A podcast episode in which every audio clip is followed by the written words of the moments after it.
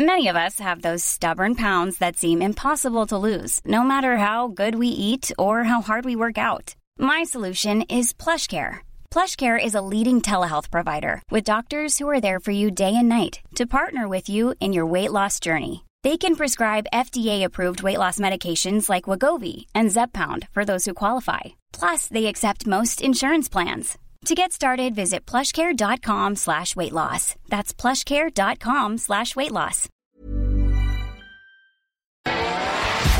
Rock et Folk Radio. Bonjour à tous, bienvenue sur Rock et Folk Radio, bienvenue dans l'émission Qu'est-ce que t'écoutes? Un nouvel épisode de cette émission qui vous prouve, eh bien deux fois par mois, que la musique n'appartient pas que qu'à ceux qui ont une formation de musiciens, qui savent jouer de la guitare, de la batterie, du piano, mais vraiment à tout le monde. On le prouve en invitant donc des acteurs, des comédiens, des humoristes, des journalistes ou encore des sportifs, même si encore une fois ça se fait de plus en plus rare. Et aujourd'hui, euh, c'est vraiment un, un grand honneur pour moi de, de regarder une personne qui a quasiment fait mon éducation, quasiment euh, ma maman ou mon papa, on verra plus tard. J'ai pris un coup de vieux là. Oui, bon après je suis pas, je suis pas si vieux, donc c'est déjà pas mal. Il s'agit de Maurice Barthélémy. Bonjour. Bonjour, bonjour. Alors comme je le disais, moi pour moi c'est c'est un honneur parce que euh, clairement tu es la personne qui fait que j'ai séché l'école de nombreuses fois. Donc ma mère serait pas forcément contente si elle savait que je te recevais aujourd'hui, Ouais. Euh, puisque avec les Robins des Bois évidemment tu as fait les beaux jours euh, de comédie et de Canal+. Mhm. Et moi quand j'étais petit, quand je me levais le matin, mon premier réflexe c'était de mettre comédie. Ok. Et le matin, il y avait Robin des Bois The Story, euh, ce qui faisait que c'était hors de question que, que je m'en aille euh, avant que ça soit terminé. Quoi. Donc je préférais t'écouter euh, crier, faire des cascades, plutôt que d'aller en maths. Et clairement, ça m'a peut-être servi. Il y a de nombreuses personnes qui sont devenues délinquants à cause de nous. On peut les noter. Vous avez peut-être lancé le terrorisme.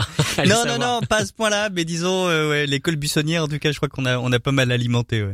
Alors évidemment, on te connaît pour les Robins des Bois, euh, le film Re également, Mhm. euh, que j'étais allé voir au cinéma. Et pour le coup, euh, je me souviens, je, me- je- la scène qui m'a fait le plus rire du film, euh, je crois que c'est celle où après euh, euh, avoir poursuivi, euh, avoir poursuivi Alain Chabat en poussin, Ouais. tu te retrouves sur le parking Ah oui. euh, du, du grand magasin et je m'attendais tellement pas à cette vanne. Oui, effectivement, nous non plus, pour être franc avec toi. Ah, C'est-à-dire qu'on a, on a beau avoir écrit cette euh, séquence, quand on l'a tournée, on s'est dit mais qu'est-ce qu'on, qu'est-ce qu'on fait quoi? À quoi ça sert?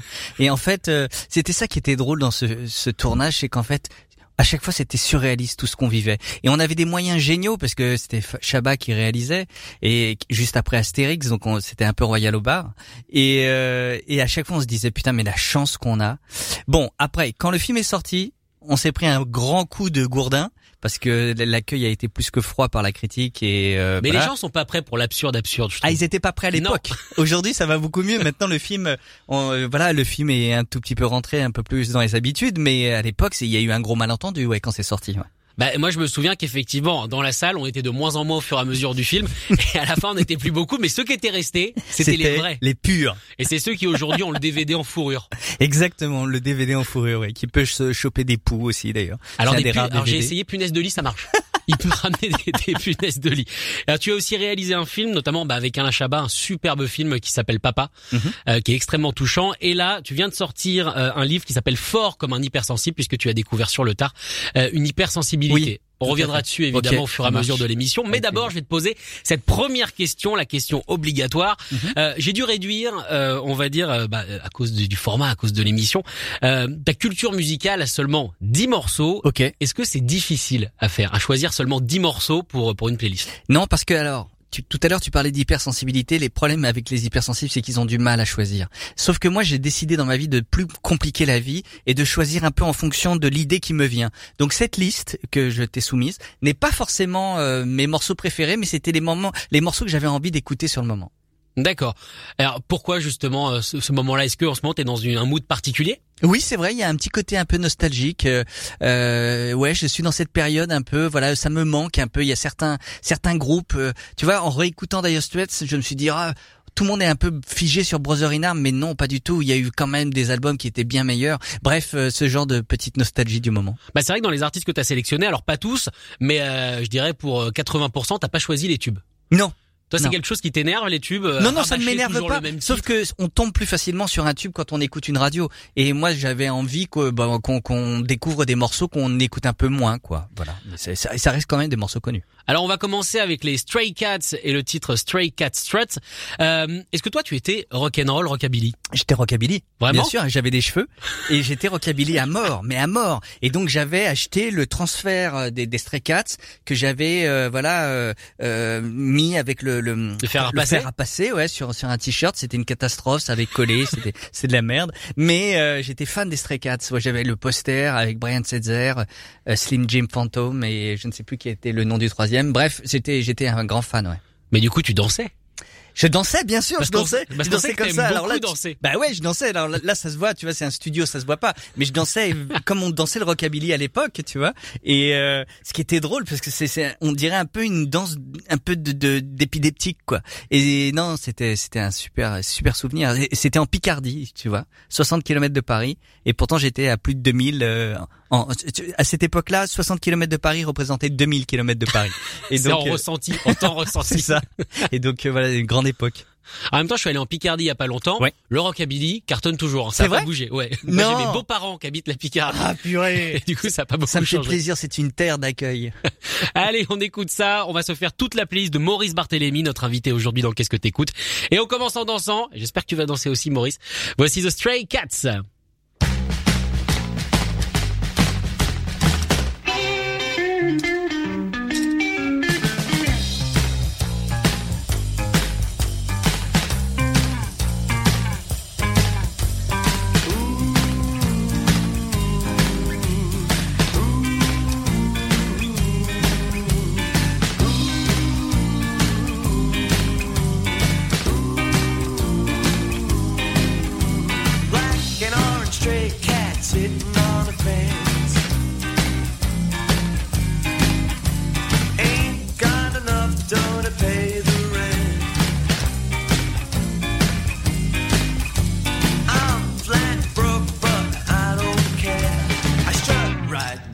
With my tail in the air.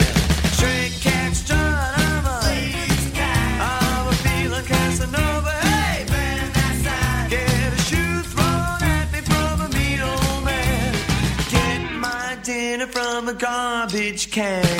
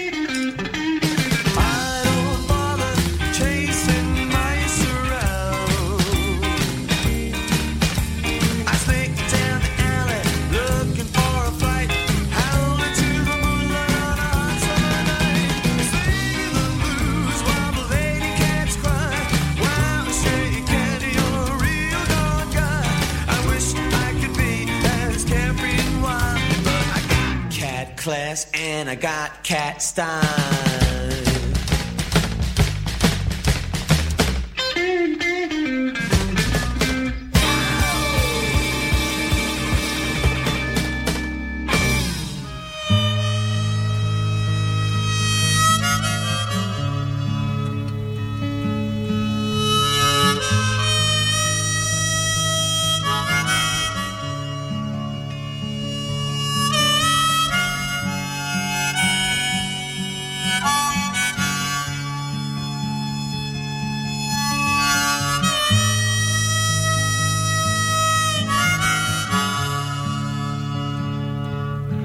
Saw her standing on her front lawn, just a twirling her baton. Me and her went for a ride in ten innocent people died from the town of Lincoln, Nebraska, with a sawed-off 410 on my lap. Through the badlands of Wyoming, I killed everything in my path.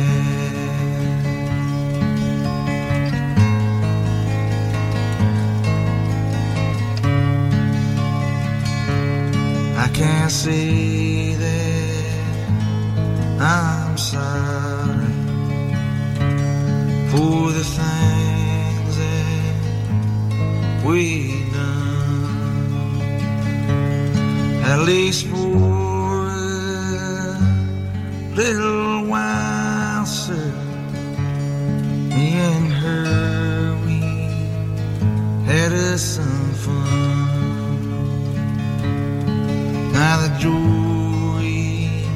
brought in guilty verdict, and the judge sentenced me to death. Midnight in prison with leather straps across my chest. Sheriff, when the man that switcher and snaps my poor head back, you make sure my pretty baby sitting right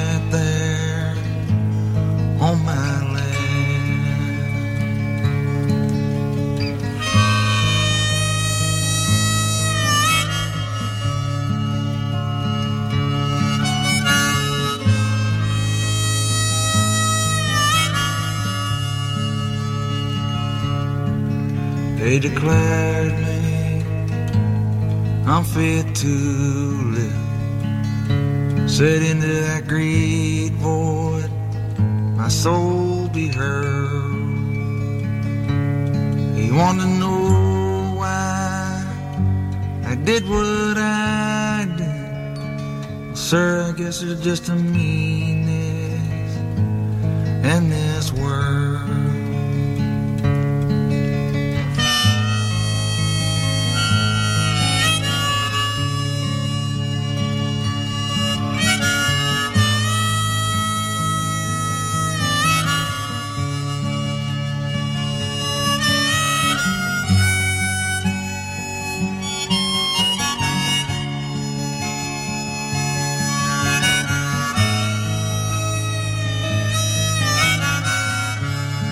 Le magnifique harmonica de Bruce Springsteen à l'instant sur Rock et Folk Radio, des frissons dans la cuisine euh, du boss. Le choix de notre invité aujourd'hui dans Qu'est-ce que t'écoutes Maurice Barthélémy. Alors de tous les Springsteen, tu as choisi euh, son album le, plus calme. Mm.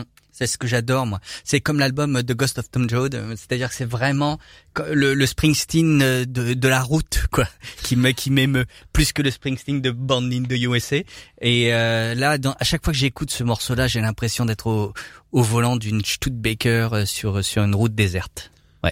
En même temps, c'est le son, hein. c'est le son vraiment de. Et puis cet album aussi, c'est l'album de l'isolement pour Springsteen parce que c'est là où il dit à son Ben, bon les gars, c'était rigolo, mais moi je vais maintenant aller faire des trucs entre métas et ça. Et, et au final, il, il le sort tout seul. Alors on peut en parler hors antenne. Ouais. Apparemment, t'as quand même un message à faire passer euh, pour Springsteen. Donc à où il nous écoute, Oui, c'est possible. alors il faut savoir, Bruce, euh, si tu nous entends, euh, sache que euh, tu as obtenu la médaille des arts et lettres euh, il y a quelques années euh, par le ministère de la Culture et que tu n'es pas au courant. Et il y a très très peu de gens qui le savent. Et donc euh, c'est mon pote Gérard Sadik qui te l'a obtenu Et il a envoyé une lettre et puis il a eu un retour deux ou trois ans plus tard en disant oui oui bien sûr euh, cette distinction lui est accordée, mais il faut trouver un moyen de lui dire. Or il se trouve que ben il n'a pas réussi à trouver un moyen de lui dire, donc euh, cette médaille est, est là au show qui l'attend et ça serait bien qu'on organise avec Rock and Folk ou je sais pas Ah oui. un, un un truc comme ça, où on arrive à le contacter et lui dire voilà viens en France et tu seras euh, médaillé par euh, la ministre de la Culture. Ah, c'est peut-être qu'il a pas envie de rencontrer Rosine Bachelot aussi. Non non ça c'est pas possible. Tu penses? Elle est elle est mythique là-bas aux États-Unis. C'est qu'elle a des statues. elle à est culte. Bachelot. Bon, en tout cas, voilà, Bruce, si tu nous écoutes, n'hésite pas à venir, parce que peut-être qu'il y a une date de péremption sur les médailles. hein. Peut-être Non non même 10 ans, pas. as Non plus non droit. ou- non non tu peux une fois que tu l'as obtenu c'est simplement la remise de la médaille qui doit être, être faite. Mais sinon tu l'as à vie. Mais comment ça se passe Alors? Du coup, c'est attends, c'est énorme histoire de ton pote. Dire que c'est un gars genre Ouais. qui s'est dit, il y en a marre que ce soit toujours les autres qui l'aient, je veux que ça soit Springsteen. Et... Et, lui, il vit pour Springsteen depuis toujours. C'est un fan de, de la première heure. Et un jour, il s'est dit, mais c'est pas normal, il a jamais été décoré. Donc, il a envoyé sa lettre. Et sa lettre a été reçue, entendue, puis après votée. Et au final, euh, ouais, grâce à, à Gérard Sadik, Bruce Springsteen a reçu la médaille des arts et lettres, euh, qu'il n'a pas vraiment reçue de, en main propre. mais je savais pas qu'on pouvait faire des, Si, des si. candidatures comme Ouais, ça ouais, tu peux. spontanées. tu- Ouais, ouais, bien sûr. D'ailleurs, vous qui nous écoutez, si vous voulez euh, envoyer une lettre pour que je reçoive une médaille, n'hésitez pas. Euh, je serais vraiment heureux de qu'on me la remette. N'importe laquelle. Hein. Ça peut être la, la médaille de la Franche-Comté. euh, tout tout, tout m'intéresse. Ok, c'est noté, donc n'hésitez pas, on vous donnera l'adresse évidemment et plus de détails après l'émission. Toi, comment tu es venu à Springsteen? Euh, bah, je, je ne sais pas. euh, par par l'adolescence. Hein. C'est ce qui s'appelle. C'est une maladie d'adolescence. Et euh, non, mais j'ai toujours aimé cette euh, cette nostalgie, cette mélancolie de, de Springsteen et et je j'ai pas d'anecdote précise à te raconter, si ce n'est bon, voilà, c'est un truc qui te qui t'attaque comme une petite comme comme de l'acné quoi, quelque part. Mais c'est intéressant parce que toi, t'as surtout été connu via l'humour entre Ouais. guillemets. Mais euh, dès que t'as été, euh, dès que Et la été- chirurgie, j'ai été chirurgien aussi. Ah oui, oui, je Oui. me souviens. mais ça a mal tourné. Ça a mal tourné. C'est pour ça Euh, ça a duré six mois. J'étais stagiaire chi- chirurgien, j'ai arrêté. C'est toi tous les implants qui ont explosé, c'est ceux Ouais. que t'avais, voilà. C'est ceux que t'avais posé.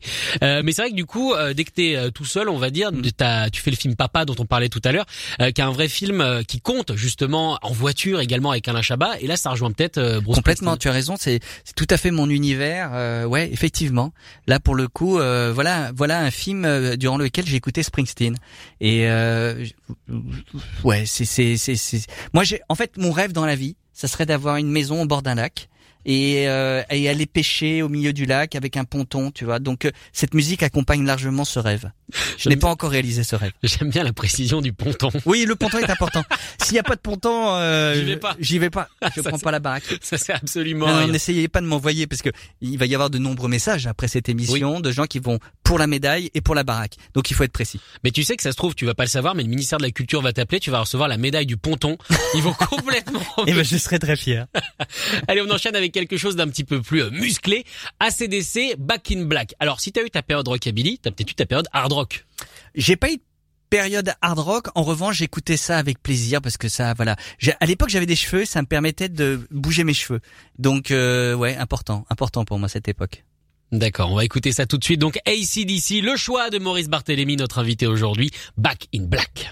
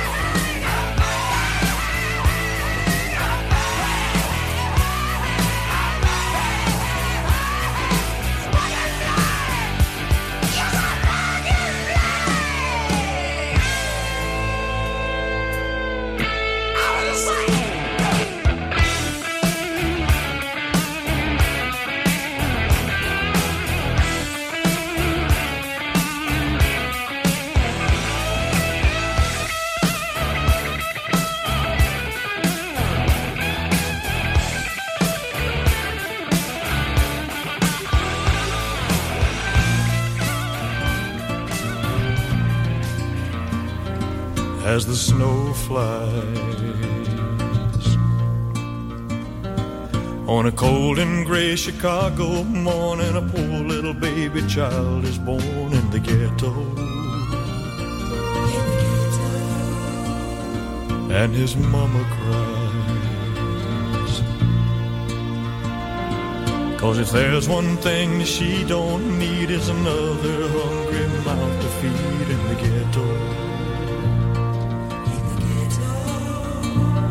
People, don't you understand? Your child needs a helping hand. He'll grow to be an angry young man someday. Take a look at you and me. Are we too blind to see? Do we simply turn our heads and look the other way?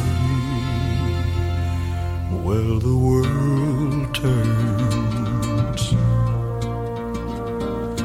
Hungry little boy with a runny nose plays in the street as the cold wind blows in the ghetto. And his hunger burns. So he starts to roam the streets at night and he learns how to steal and he learns how to fight in the ghetto. Then one night in desperation, the young man breaks away. He buys a gun, he steals a car, tries to run, but he don't get far, and his mama cries. As a crowd gathers round, an angry young man face down in the street with a gun in his hand in the ghetto. And as her young man dies, on a cold and gray Chicago morning, another little baby child is born in the ghetto. And his mama cried.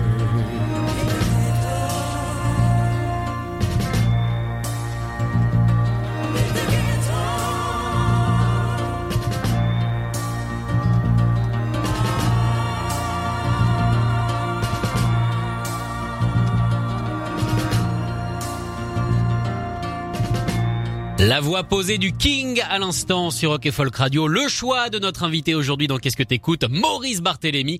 C'était la chanson In the Ghetto. Alors un, je crois que t'es la première personne à mettre du Elvis. Ouais. Tu as osé. Et surtout cette chanson In the Ghetto que j'écoute pas assez souvent parce que franchement, qu'est-ce qu'elle est belle. Ah, Mais qu'est-ce qu'elle est belle, quoi. C'est-à-dire que c'est tout à l'heure on parlait de Nebraska, et là et de nouveau on est basculé dans un autre décor de cinéma. Autant tout à l'heure on était sur la route, là maintenant on est dans le ghetto, mais c'est t'as tellement l'impression d'y être, quoi, parce qu'avec ces ces ces cœurs qui sont lointains et puis en même temps cette, enfin c'est c'est ça donne des frissons, quoi. J'ai adoré. C'est un- très bon choix que j'ai eu. Franchement, je me félicite. Tu sais, on dirait un ministre. Je me félicite. Eh écoutez, je me félicite. de ce choix de programmation. Est-ce que toi, quand tu quand tu fais des films ou que tu penses, euh, bah, par exemple à ton livre, peut-être euh, fort comme un hypersensible, est-ce que tu tu, tu tu tu tu penses musicalement avant? C'est possible aussi. Ah oui, t'as raison. Si, si, je pense musicalement et aussi au niveau des, des photos. J'ai souvent des photographes de référence pour tel ou tel film qui vont me donner un petit peu la, la, la direction artistique du, du, du film. Et puis, euh, oui, sur la musique aussi, j'écoute souvent pendant euh, que j'écris le scénario des musiques qui, qui, qui vont un peu bercer l'écriture. Je vais pas forcément pouvoir avoir les moyens de les acheter parce que ça coûte cher d'avoir des, des grandes musiques dans les films, mais euh, mais ça m'aide à l'écriture et ça m'aide aussi pendant la préparation, ouais. Ouais, parce que c'est vrai que moi, je pense que si je faisais un film, le kiff, ça serait vraiment de choisir les chansons. Ah bah ça, ouais. ça doit être extraordinaire. Dire je veux ça là-dessus, ça là-dessus. C'est ça, mais c'est pas toujours possible parce que ça coûte très cher en droit. Et euh, souvent, bah, on a envie de mettre du Bowie et puis on se retrouve avec euh, du Patricia Cass. Mais tu sais que euh, Bowie a souvent cité Patricia Cass comme influence principale. Je n'en doute pas. Extrêmement souvent. Non, j'ai rien contre Patricia Cass, mais ce que je veux dire, c'est qu'au niveau des prix, c'est pas les mêmes. Alors c'est marrant, c'est que depuis le début de l'émission, à part le Back in Black d'ACDC qu'on a écouté juste avant, on est quand même dans de la musique euh, assez calme, alors que pourtant t'es connu comme un pas un comédien, mais en tout cas c'est vrai que ton personnage dans les Robins des Bois ou dans Roy et tout ça Ouais. euh, est souvent assez hystérique. C'est vrai. Et je ne le suis pas dans la vie. Je suis plutôt quel- quelqu'un d'assez calme, euh, voire de plus en plus calme, voire trop calme. C'est-à-dire que je pense dans que- un coin tout seul. je vois, je, je, je pense que j'ai un petit côté papy. Et euh, non, mais c'est c'est c'est vrai. euh, mais ça, c'était mon personnage de- euh, dans les Robins. Euh, je, depuis, je me suis calmé et je suis de moins en moins comme ça. Ouais, c'est. Mais c'est c'est c'est bien. Moi, je suis content d'avoir passé cette période-là où j'étais très speed et je me foutais à poil pour un oui, pour un non. Euh, non, aujourd'hui, euh, euh, je, je trouve mon équilibre euh, vraiment en, en étant au calme, euh, euh, pas trop de sollicitations, pas trop de bruit, euh, voilà, tu vois. Donc euh, ouais, in the ghetto, je, elle, elle est comme ça ma vie aujourd'hui. je suis dans un ghetto. Mais est-ce que du coup, euh, cette période, on va dire, d'hystérie sur scène et aussi Mm. de travail, parce que je pense que faire trois ou quatre sketchs par soir, les créer, Ah, c'était plus que ça, c'était 25 minutes de sketch par, so- par soir en direct. Ouais. ah ouais, c'est quand même énorme ici. Ouais, c'était beaucoup. Alors c'était 25 minutes d'émission. Non, c'était 25 minutes de sketch, hein, parce que l'émission durait 45 minutes ou 50 minutes. Donc c'était vraiment 25 minutes. Après, il y avait beaucoup de déchets. Hein. Tu, tu les regardais au- au- à cette époque-là, mais euh, mais c'est vrai que ça, on fournissait énormément, ouais. Et on Bah. a beaucoup travaillé, ouais. Ah, c'est pour ça en même temps que tu dois fournir 25 minutes par jour, tout ne peut pas être exceptionnel, même si euh, je trouve que même quand c'était pas terrible, il y avait des heureux accidents. Oui. Euh, on va dire qui faisaient, qui faisaient des choses assez euh, assez chouettes. Ouais. Euh, mais du coup, quand tu quand tu passes de- d'un tel rythme de travail à celui que tu as aujourd'hui, Mhm. est-ce que c'est le fait d'avoir été presque drainé pendant tout ce temps-là? Drainé dans quel sens Il faut- Drainé au niveau de l'énergie. Ah, tu veux dire, est-ce que ça m'a épuisé d'être euh, Non, non, non, non. C'est simplement que ma vraie nature a toujours été une nature assez calme, je crois. Sauf qu'à l'époque des Robins, voilà, j'avais un emploi, j'avais un rôle, et donc c'était un peu mon, mon truc, et donc il fallait que j'y aille. Mais ma vraie nature est plutôt quelqu'un de, de calme, de posé. euh, ma fille, par exemple, euh, qui a 15 ans, euh, ne m'imagine pas du tout en petite culotte, euh, jouant pull pipi, quoi. C'est-à-dire que pour Alors elle, nous, on t'imagine comme ça chez toi. c'est ça. Et donc elle, pour elle, il y a dichotomie quand elle me voit parfois sur un sketch euh, sur internet et en train de, de, de partir en live. euh, Donc là, elle, évidemment, ça lui fait un petit choc parce que le père qu'elle connaît est plutôt un père posé. C'est difficile d'expliquer ça à ses enfants. Non, j'ai fait ça, ouais. Maintenant, tu vas m'écouter et tu vas m'obéir. Alors euh, non, parce qu'elle regarde peu en fait. Euh, donc euh, ma fille n'est pas du tout en, en connexion avec ce que j'ai pu faire, réaliser, jouer. elle s'en fout un peu. Et voire même le dernier bouquin que j'ai sorti, bon bah je lui ai envoyé, elle vit aux États-Unis, donc je lui ai envoyé par euh, PDF en disant tiens lis-le, ça ça serait chouette que tu le lises. Elle l'a pas lu. Et est-ce qu'en tant qu'hypersensible, ça te touche qu'elle l'ait pas lu Non, ça me touche pas du tout. Au contraire, je trouve que ça bien, ça, ça prouve son in- indépendance. Et, et puis voilà, je trouve ça bien aussi qu'elle elle-même, elle, euh, elle ait son propre rythme. Et euh, en revanche, comme je sais qu'elle est hypersensible elle aussi, j'aimerais bien qu'elle découvre son hypersensibilité. Pour l'instant, elle, elle sent pas la nécessité, donc euh, je lui laisse le temps. Comment tu définis euh, vraiment le mot hypersensibilité? En fait, l'hypersensibilité, il y a, y a un peu un malentendu. On pense que c'est l'hyperfragilité, mais c'est en fait c'est l'hyperréceptivité. Et euh, un hypersensible, c'est quelqu'un qui capte toutes les informations autour de lui, aussi bien au niveau des sens, olfactive, euh, tu vois, sensitive, de visuel, euh, de l'odorat, que, euh, et, et donc du coup, c'est quelqu'un qui est toujours un peu agressé par toutes les informations qu'il reçoit, mais ça lui donne aussi un esprit assez rapide. Il a un esprit de déduction très rapide, il a un esprit qui, voilà, où il envisage plein de solutions rapidement aussi. Et donc, euh, on est des gens, nous les hypersensibles, ça représente à peu près 25% de la population, qui sommes à la fois riches de, de toutes les informations que nous captons et en même temps un tout petit peu euh, trop agressés par toutes ces informations. Donc, c'est important de dire que c'est pas de la fragilité. Alors pour certains, évidemment, certains hypersensibles deviennent fragiles par la suite ou trop émotifs Parce que ça doit fatiguer quand même à ça, force. ça fatigue et puis ça joue beaucoup sur les émotions. Donc ça, oui. Mais au départ, c'est plus comment gérer toutes ces informations, comment faire pour que aujourd'hui ça soit pas un, un- un trop gros bordel dans ma tête. Donc voilà euh, la raison pour laquelle j'ai écrit ce livre. Est-ce que c'est quelque chose qui est diagnostiqué de- depuis longtemps? Parce que moi, c'est un mot qui est assez nouveau en tout Ouais. cas dans, dans mon entourage. Ou alors à l'époque, effectivement, comme on, comme on disait, c'était quelqu'un de fragile et puis c'est tout. C'est ça. Non, en fait, ça remonte à à peu près 25 ans les études sur l'hypersensibilité. C'est une euh, euh, psy américaine qui s'appelle Hélène Aron qui a mis à jour ça et c'est venu en France il y a une vingtaine d'années et il y a quelques bouquins qui ont été sortis et moi je suis tombé sur Je pense trop de Christelle Petit-Colin et tout m'a parlé quoi c'est-à-dire que la pensée en arborescence euh, les sens qui sont au, au taquet euh, le manque de de confiance en soi euh, la remise en question permanente Ça s'appelle être acteur, ça seulement, non il y a beaucoup d'acteurs et d'actrices qui le sont. Et donc, euh, au bout d'un moment, quand quand, quand je me suis rendu compte que ben, ça correspondait à mon état, j'étais hyper content parce que je me suis dit ah, je peux enfin mettre un nom à cet état. Et je ne suis pas dingue, et je ne suis pas bizarre, je suis juste hypersensible. Et j'ai voulu, au travers du bouquin que j'ai sorti, faire partager cette euh, joie que j'ai eue à découvrir mon hypersensibilité parce que je suis sûr que voilà, il y en a plein qui le sont et qui pensent que l'hypersensibilité c'est de la fragilité, c'est quelqu'un qui fond en larmes devant sa télé. Non, pas forcément. Il y en a beaucoup qui sont très costauds, qui sont très durs, voire même trop durs parce qu'ils ont une carapace. Et comment est-ce qu'on peut euh, virer un peu cette carapace pour être plus euh, voilà plus dans la vie et en même temps vivre son hypersensibilité comme une force et non pas comme une faiblesse. Alors du coup, le morceau que tu as choisi après, je trouve Ouais. que ça, ça résume pas mal euh, ce dont on vient de parler. C'est le monde sauvage, le wild world de, de, de Cat Stevens. Encore une Ah fois, ouais, ouais, bien un sûr. morceau calme. Mais Au, au final, quand, quand on parle, euh, pour quelqu'un qui se sent du coup agressé par pas mal de choses, ça m'étonne pas tant que ça la musique calme. Ah bah non, bah ouais. Moi, ce que j'aime, c'est des musiques très dépouillées, très soft, très très douces, qui, qui t'emmènent, qui te calment. Et Cat Stevens, alors là, pour le coup, c'est le paroxysme du calme. Et du coup, je vois le ponton. Totalement. Là, c'est un petit ponton musical. Ah là, c'est un ponton et c'est la barque et euh, pff, je fume pas de pétard, mais j'aurais pu quoi. Oh, ça peut s'arranger. On écoute le morceau et on voit après. Cat Stevens, Wild World, le choix de notre invité aujourd'hui, Maurice Barthélémy.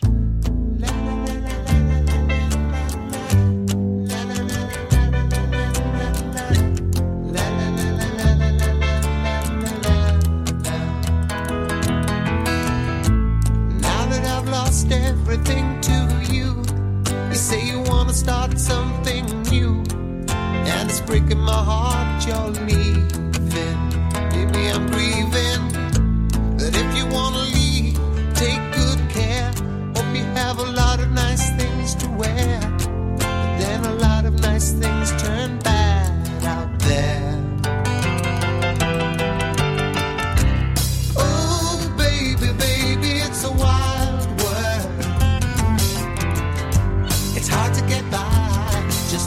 smile.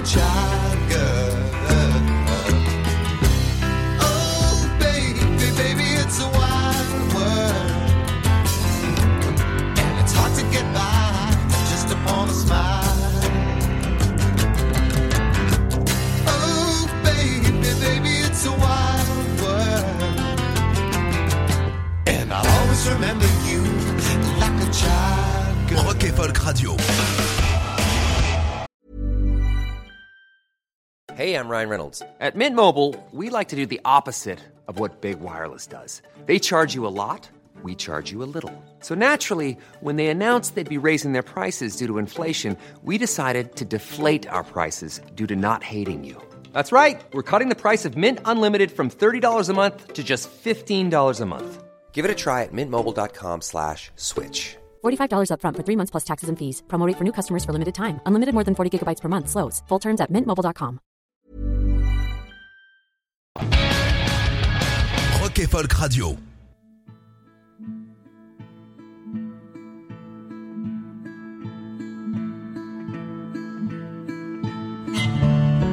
Il voyage en solitaire et nul ne l'oblige à se taire. Il chante la terre. Il chante la terre.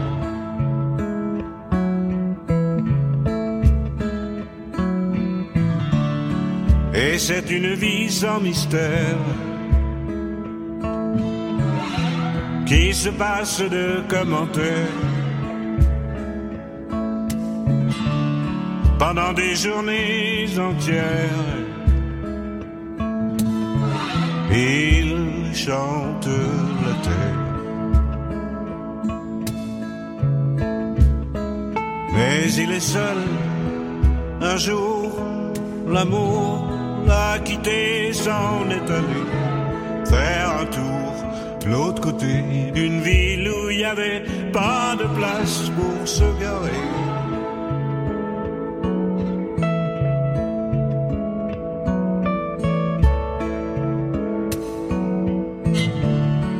Il voyage en solitaire et nul ne l'oblige à se taire. Il sait ce qu'il a à faire. Il chante la terre.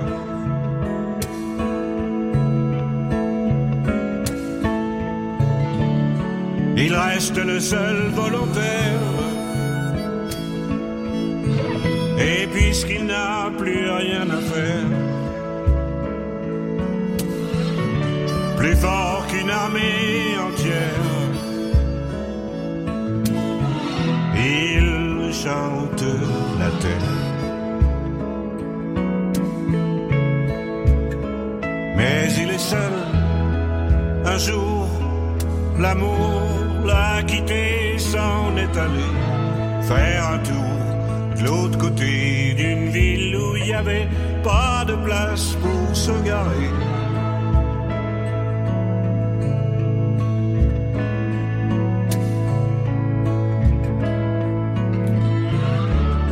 Et voilà le miracle en somme. C'est lorsque sa chanson est bonne. Car c'est pour la joie qu'elle lui donne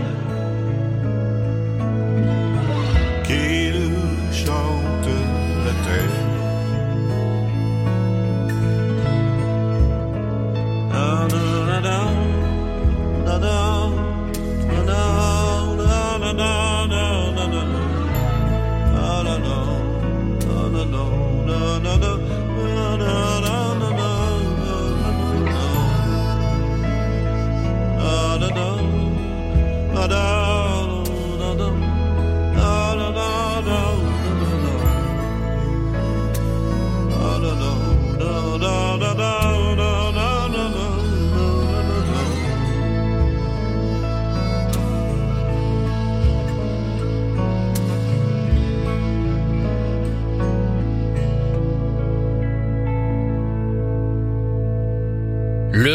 Alain Bachung à l'instant sur Rock et Folk Radio. Le choix de Maurice Barthélémy, notre invité aujourd'hui dans Qu'est-ce que t'écoutes? Avec ce fabuleux morceau. Hein. Pour le coup, c'est quasiment tu tout le morceau pour l'écouter. Il voyage en solitaire. Alors tu me disais par contre que ça te rappelle des souvenirs d'enfance. Oui, parce que la chanson originale de Gérard Manset, mon père l'écoutait énormément. Et euh, quand j'ai écouté cette reprise de Bachung, je me suis dit waouh, c'est marrant parce que à la fois il est totalement dans la, la chanson originale et en même temps il y amène tout son univers de, de Bachung. Les deux univers se marient parfaitement. Et là je me dis qu'on n'a rien à envier à Nebraska quoi. C'est c'est ce niveau-là quoi. Et euh, oh, quelle beauté, quelle quelle poésie, quelle atmosphère, c'est dingue. J'adore. Bachung pour toi, ça fait partie euh, vraiment de, de ta culture musicale. Tu l'écoutes Ouais. beaucoup?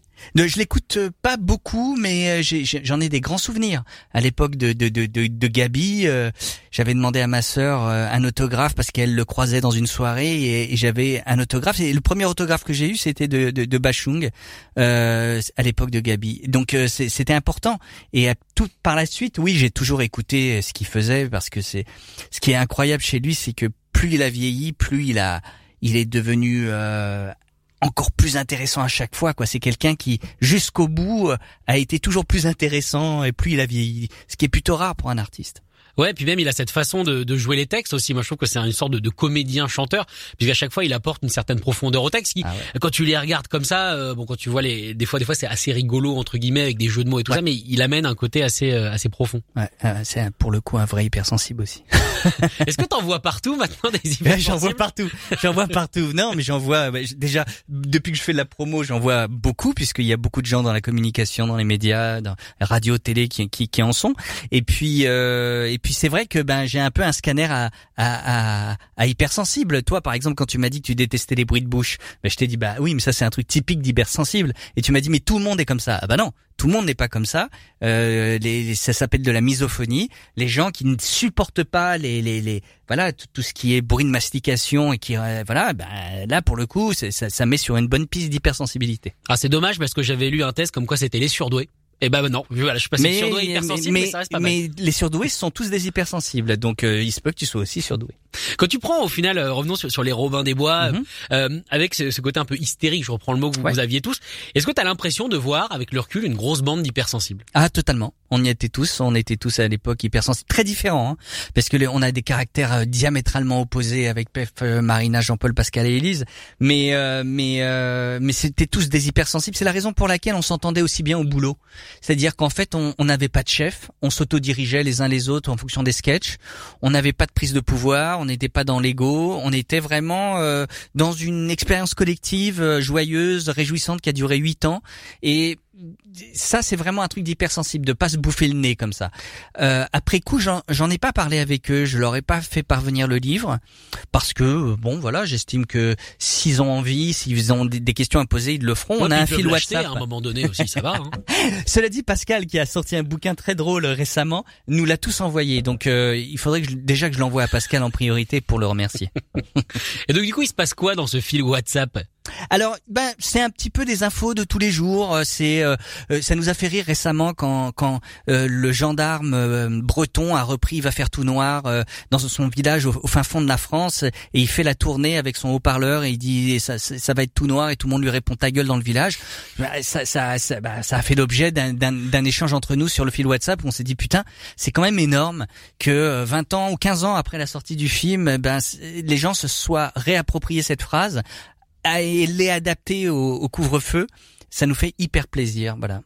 C'est venu comment cette phrase, même toutes ces, c'est pas cette vanne, mais c'est vrai qu'il y a quand même, même si effectivement les, les, les spectateurs n'ont pas forcément été au rendez-vous quand c'est sorti au Mhm. cinéma, t'as quand même énormément de moments qui, qui sont devenus cultes. Mhm. Le mot pierre, mettre mout à la fin, euh, des choses pour, euh, pour pour signifier que ça vient de la, la préhistoire. Et effectivement, le ça va être tout noir ta gueule, le ça va être tout noir ta gueule, ça vient d'où ça? Aucune idée.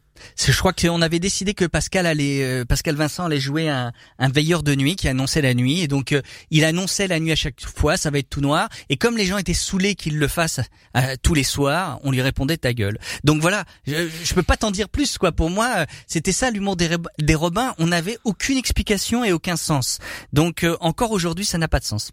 Il y a une question que je me suis toujours posée en regardant les, les Robins, encore Mhm. plus avec le recul. Euh, il y avait, on va dire, quatre personnages, on va dire principaux, et il y avait les deux souffres-douleurs qui étaient Pascal Vincent et Élise Narnicole. Oui. Comment au jour le jour, ils prenaient le fait que si une vanne marchait pas, le ta gueule Élise C'était toujours l'espèce de bouée de secours.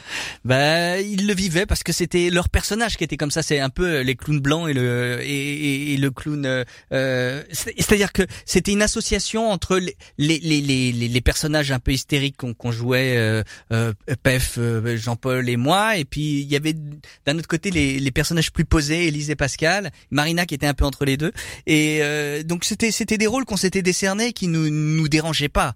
Alors après c'est vrai qu'Élise après elle en a un peu souffert parce que les gens quand ils la croisaient dans la rue disaient, pensaient que ouais il continuait un peu à la à la rudoyer et euh, donc euh, parce qu'il il faisait pas trop la différence entre la vraie Élise et la Élise des Robins mais ça a disparu avec le temps tout va bien.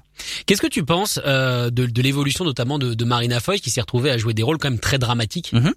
Bah je, je m'en réjouis, c'est-à-dire que je trouve ça super qu'elle ait pu faire son chemin et qu'elle elle, voilà, elle a elle a testé un peu toutes les tout- tout- toutes les contrées du du cinéma. Euh, formidable. J'ai pas de j'ai pas d'avis. Euh, euh, je, je suis de ceux qui revendique totalement la comédie et encore la comédie encore aujourd'hui. C'est-à-dire sur mon compte Instagram, c'est du grand n'importe quoi parce que pour moi, même si j'ai 52 ans, c'est important de faire le con quoi parce que surtout dans cette période compliquée, c'est important de continuer à euh, se marrer. Voilà, après euh, chacun son parcours, chacun ses envies, chacun ses tentations, ses ses, ses expériences, j'ai pas d'avis là-dessus, je m'en réjouis. Je suis très content que Jean-Paul et Marina marchent très bien. Je trouve ça super. Pef il fait ses films, moi je fais mes films. Pascal et Elise ils font leur vie. Euh, Franchement, j'ai, euh, on est très sereins tous euh, les, les uns vis-à-vis des autres.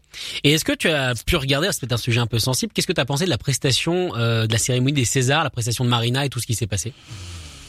Alors pour être franc, j'ai pas été totalement fan. Hein. Euh, voilà, pas pas fan non, parce que j'ai trouvé qu'en fait on oubliait un peu le grand public. Et je pense qu'une cérémonie comme ça, elle est faite pour le grand public. Elle est faite pour euh, véhiculer du, du, du glamour, véhiculer un peu de rêve. Et là, on était un peu terre à terre pendant toute la soirée. Et euh, il est temps que cette cérémonie, euh, euh, comment dire, assume son, son, son côté classique, son côté voilà, euh, un peu comme les Oscars. Hein. Et, ça n'empêche pas qu'il y ait des moments de dénonciation, des moments de un tout petit peu de militance. Ça n'empêche pas. Mais il faut pas oublier que c'est pour le grand public, c'est pour donner envie aux gens d'aller au, au cinéma. Là, pour le coup, je crois pas que le contrat a été rempli. Mais est-ce que tu penses que c'est pas un peu dur justement pour, on va dire, les personnes dans la salle de penser au grand public, sachant que, mine de rien, cette cérémonie, elle est un peu entre acteurs, entre eux C'est ça, c'est tout le problème.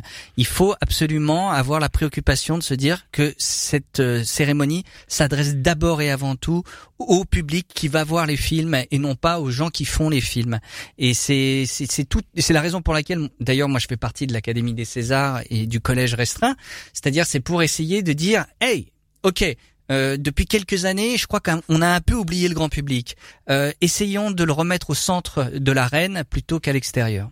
Mais en même temps, je trouve que ça correspond bien à la société actuelle qui est qui n'est quasiment que revendicatrice en permanence, Ouais. surtout aux réseaux sociaux, Twitter et tout ça. Ça. Donc ça colle pas mal. ça colle, mais il faut justement qu'on prenne des distances par rapport à ça et que justement parce que les réseaux sociaux sont très, euh, comment dire, très à vif, il est important qu'une cérémonie comme ça soit plus apaisée et soit plus, euh, comment dire, englobante euh, vis-à-vis de tout le monde et qui ait moins de de, euh, de de comptes qui soient réglés lors de ces cérémonies, ce qui n'a pas été le cas depuis quelques années. On va revenir maintenant à la musique. Euh, T'as choisi seulement que deux titres français. Voili, voici le deuxième. J'allais dire voili. Voili. Je te voici, voilà. Voilà. Euh, c'est Niagara avec J'ai vu. Hmm. Je t'imagine bien pogoter là-dessus. À ma mort. Et puis euh, Niagara, je l'ai utilisé dans Papa aussi dans le film, euh, où Chabat chante une chanson de Niagara. Euh, pour moi, Niagara, c'est c'est le rock français, mais qui c'est pur. Euh, elle, elle était à la fois sexy, elle était euh, elle était euh, sauvage. euh, ah putain, Muriel, reviens. Le message est passé. Et ça fait pour Springsteen et Muriel quand même. On fait passer beaucoup de messages. Allez, on écoute ça tout de suite. J'ai vu Niagara, le choix de notre invité Maurice Barthélémy sur Rock Folk Radio.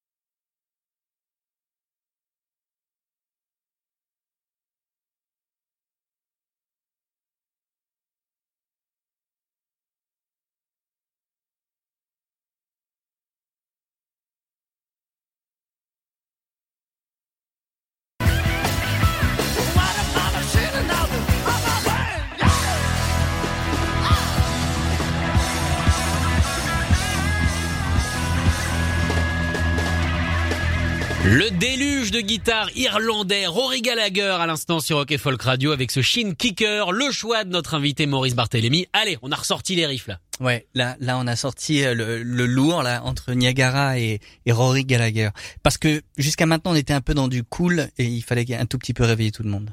Alors Rory Gallagher est considéré comme Jimi, par Jimi Hendrix pardon comme le meilleur guitariste du monde. Quand on lui posait la question, ouais, qu'est-ce que ça fait d'être le meilleur? Il disait, vous avez qu'à demander à Rory. Ah bah tu vois ça j'ignorais parce que pour moi c'était le plus grand c'était c'était Jimi Hendrix. Bah, euh, bah, bah, génial.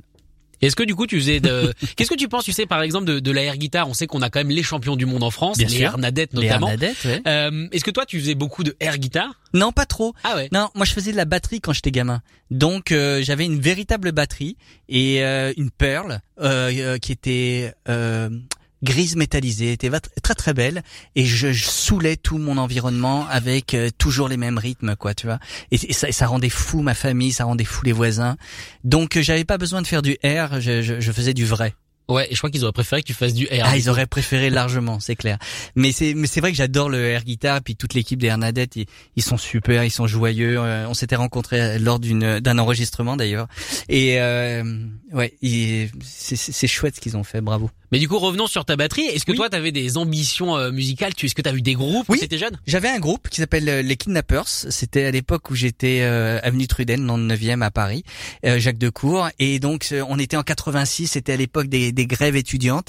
Et donc euh, notre groupe, les Kidnappers, avait joué devant le lycée. C'est le seul concert qu'on a donné, ça s'est arrêté là. Et Parce euh, qu'on vous a pas rappelé ou parce que ça s'est fini on s'est on a on s'est dissous quoi. Juste après, trop de succès. On n'était pas prêts. On n'était pas prêts. gérer Ça, ça. nous a, ça nous, ça nous a complètement tourné la tête. Et euh, voilà, les kidnappeurs sont. Donc c'était très rock'n'roll. Voilà. Non mais c'est énorme, le fantasme absolu, grève des étudiants, Mm. tu joues devant le lycée, mais Ouais. ça devait être fou. C'était génial. C'était génial. Le son était pourri. Évidemment, on entendait. Ça donnait à peu près ça. Tu vois, donc ça n'avait vraiment aucun intérêt, si ce n'est de se retrouver devant le lycée, puis de jouer la batterie devant les copines, quoi. Tu vois, c'est-à-dire que gros, gros, gros capital. euh, Ah oui, oui. Ouais, ouais, ouais. Euh, Gros la- capital pécho. Ah oui, oui, ça c'est clair. C'est-à-dire non seulement en plus j'étais leader étudiant, donc j'avais le mégaphone et j'entraînais tous les étudiants à travers les rues de Paris, mais en plus je jouais de la batterie. À cette époque-là, j'ai dû euh, rouler des pelles à foison.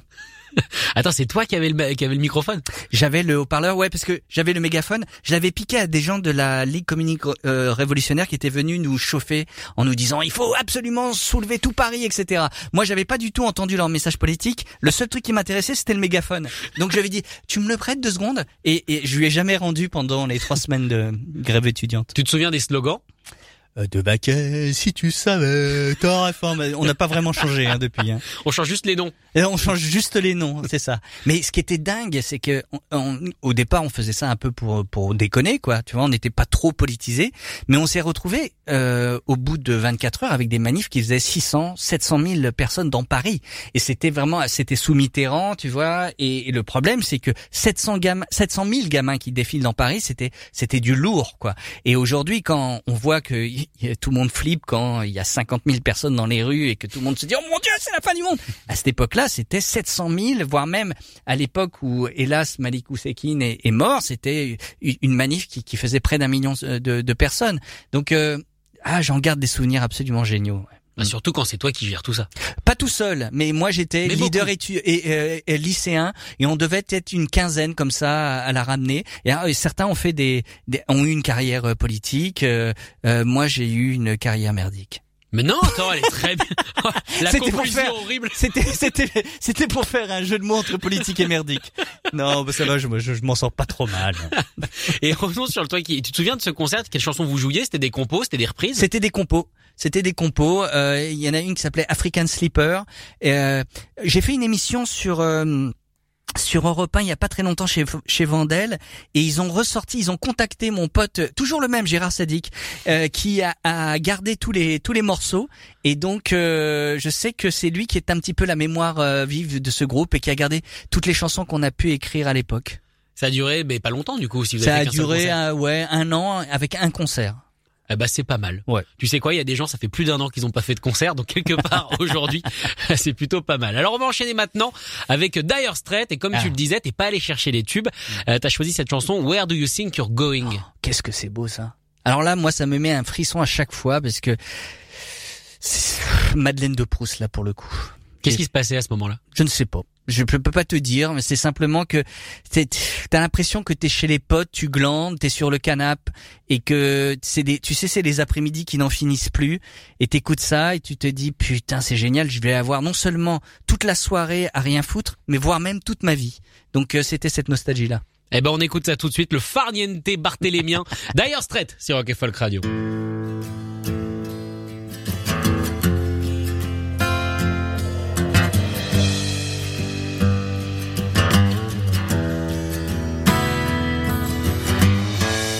Where do you think you're going? Don't you know it's dark outside?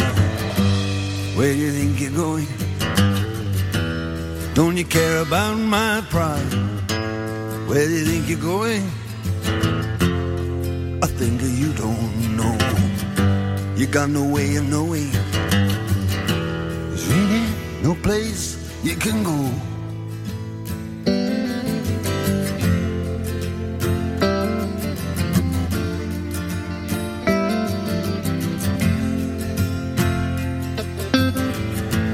Understand your changes long before you reach the door. I know where you think you're going. I know what you came here for. And now I'm sick of joking. You know I like you to be free.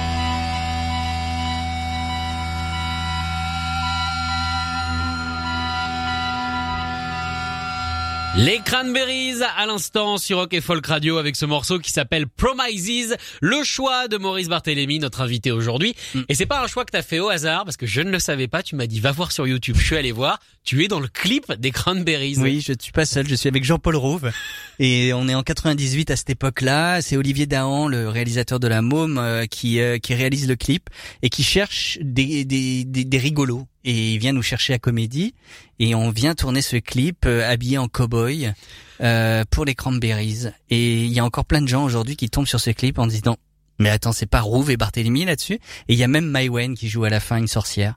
Donc euh, c'est pour ça que je l'ai mis dans la programmation pour pour l'anecdote, et mais aussi parce que j'aimais beaucoup les Cranberries. Et ça doit être fou quand même de jouer dans, dans le clip d'un groupe qu'on adore. Mais ouais, c'est dingue. mais ça c'est les hoquets de la vie quoi. Tu vois, c'est vraiment ça ou, ou le rôle de la vie aussi. Mais c'est c'est vraiment des trucs où tu te dis mais qu'est-ce que je fous là-dedans?